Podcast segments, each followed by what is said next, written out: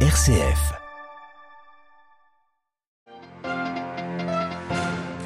Au moins 1000 morts dans un séisme qui a frappé le sud-est de l'Afghanistan, un pays qui manque de tout et qui appelle à l'aide internationale. Ce matin, le pape, à l'issue de l'audience générale, a prié pour les victimes de ce drame et leurs familles. À la une de ce journal également, la Chine qui continue d'intimider son voisin taïwanais. Une trentaine d'avions ont pénétré l'espace aérien de l'île. Des manœuvres à quelques jours d'entraînement militaire taïwanais conduits par les États-Unis. Nous retrouverons notre correspondant sur place. Et puis dans notre dossier, gros plan ce soir sur les bienheureux Luigi et Maria Beltram Quattrocchi. Ils sont les patrons de la dixième rencontre mondiale des familles qui vient de s'ouvrir à Rome. Qui était ce premier couple béatifié de l'Église, de l'histoire de l'Église Éclairage à la fin de ce journal. Radio Vatican, le journal Olivier Bonnel.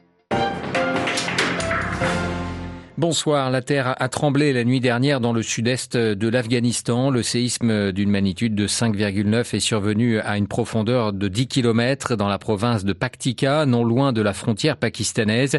Le bilan est pour l'instant très lourd puisque l'on dénombre au moins 1000 morts dans un pays qui manque de tout.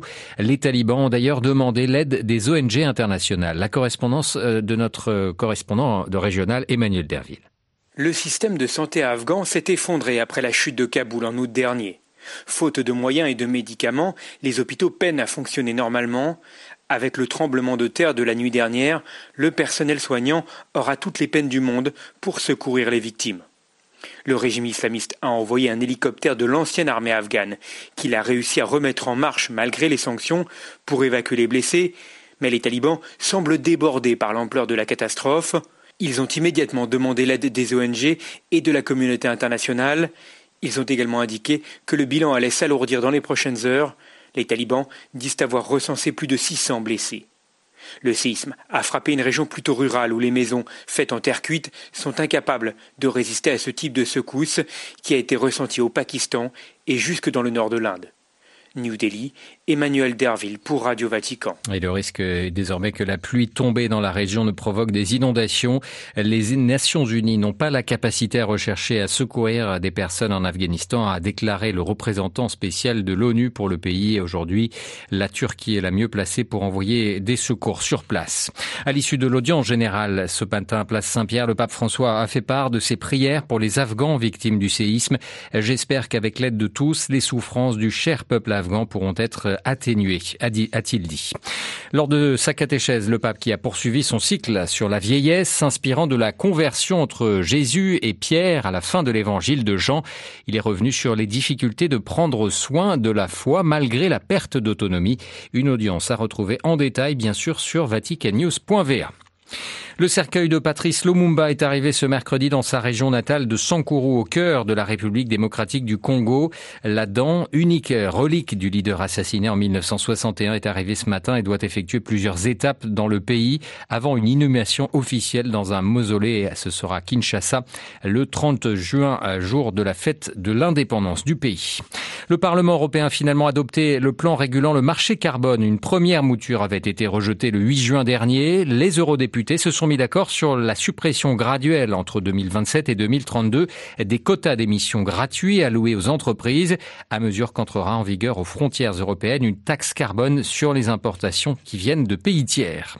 L'Ukraine a besoin d'un plan Marshall pour sa reconstruction. Les mots sont du chancelier allemand Olaf Scholz ce mercredi. Nous aurons besoin de plusieurs milliards d'euros et de dollars supplémentaires, et ce pendant des années, affirmé le numéro un allemand devant un discours devant le, le Bundestag. La guerre en Ukraine qui a créé de vives tensions entre Moscou et Berlin.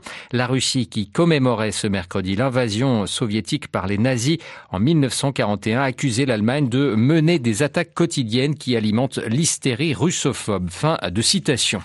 La guerre en Ukraine qui fragilise la coalition gouvernementale en Italie, l'une de ses composantes, le mouvement 5 étoiles, 5 étoiles a implosé hier avec le départ de Luigi Di Maio, l'actuel ministre des Affaires étrangères et d'une soixantaine de parlementaires.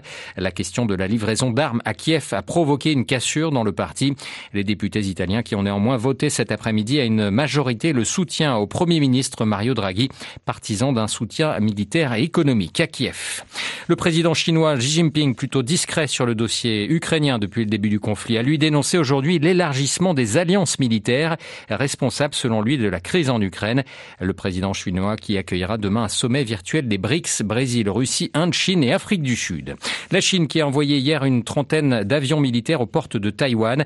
Cet archipel autonome et démocratique revendiqué par Pékin s'inquiète de subir un jour le même sort que l'Ukraine. De nouvelles manœuvres qui ont lieu à quelques jours du début d'exercices conjoints avec les États-Unis. À Taipei, Adrien Simor. 29 appareils, dont 6 bombardiers capables de transporter l'arme nucléaire. C'est le nombre d'avions militaires chinois repérés hier dans la zone d'identification aérienne de Taïwan. Cette zone est en temps normal respectée par la Chine, mais cela a changé depuis deux ans et la réélection de la présidente taïwanaise Tsai Ing-wen fermement opposée à une annexion chinoise. Depuis, les manœuvres militaires de Pékin se multiplient avec des trajectoires de plus en plus proches des côtes taïwanaises.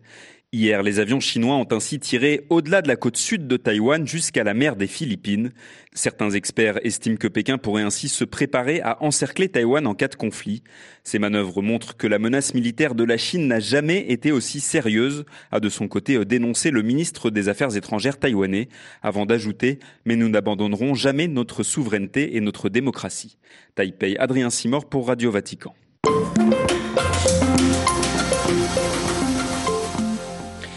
La dixième rencontre mondiale des familles s'est ouverte aujourd'hui à Rome. Quatre jours de conférences, témoignages et prières vont rythmer ces prochains jours avec la venue de près de 2000 délégués de 120 pays.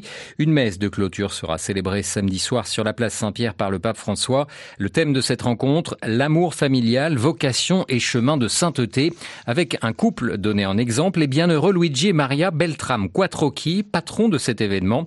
Ces Italiens qui ont vécu au début du XXe siècle sont le premier couple béatifié de l'histoire de l'Église. En octobre 2011. Les Beltram Quattrocchi, qui ont eu quatre enfants, sont bien connus en Italie, beaucoup moins dans la sphère francophone.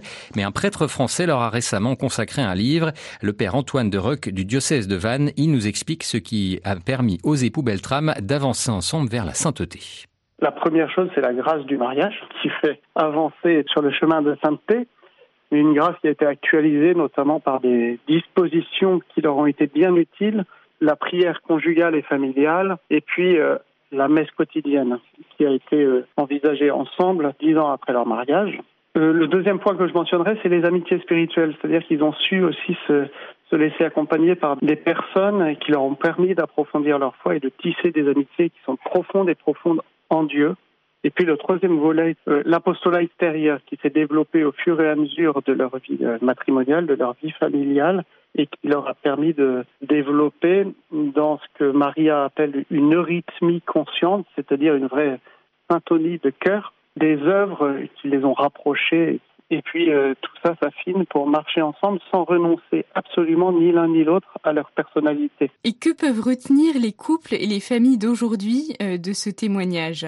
Évidemment, le fondement de la vie spirituelle, nécessaire pour édifier une vie morale et construire une vie familiale avec euh, donc cette prière euh, conjugale et familiale quotidienne, la consécration du foyer avec l'intronisation du Sacré-Cœur euh, en 1920, qui est un passage très important, la messe quotidienne à partir de 1916. Je mentionnerai aussi la richesse des amitiés spirituelles, le fait d'avoir su s'entourer d'amis qui étaient sûrs d'un point de vue de la vie spirituelle et morale, ça les a aidés considérablement à avancer aussi tous les deux. Et donc, il ne faut pas hésiter à aller rechercher aussi ce qu'il y a de meilleur parce qu'il y a une émulation qui se fait dans la sainteté. Ensuite, euh, l'audace évangélique. Et enfin, cette conviction de la complémentarité des différentes vocations Comment voyez-vous le fait que les bienheureux euh, Luigi et Maria Beltram et Quattro qui soient les patrons de cette euh, rencontre mondiale des familles? Je crois qu'ils sont très actuels et ils correspondent encore tout à fait aux questionnements, euh, aux défis que les familles de notre époque ont à relever. S'il y avait un verset qui pouvait résumer un peu leur, vie, moi je mettrais vraiment ce verset dans l'évangile de Saint Matthieu, vous êtes le sel de la terre, vous êtes la lumière du monde. Si le sel vient à s'affadir, avec quoi le salerat-on demande Jésus Et c'est vraiment ça, ils ont cultivé au sein même de leur famille les vertus du foyer et c'est de cette manière-là qu'ils sont devenus quelque chose de très précieux pour l'Église catholique à tel point qu'ils ont été béatifiés. Voilà le Père Antoine de Rug du diocèse de Vannes, interrogé par Adélaïde Patrignani. Et nous reviendrons sur la première rencontre du pape avec euh, les familles dans notre édition de demain matin.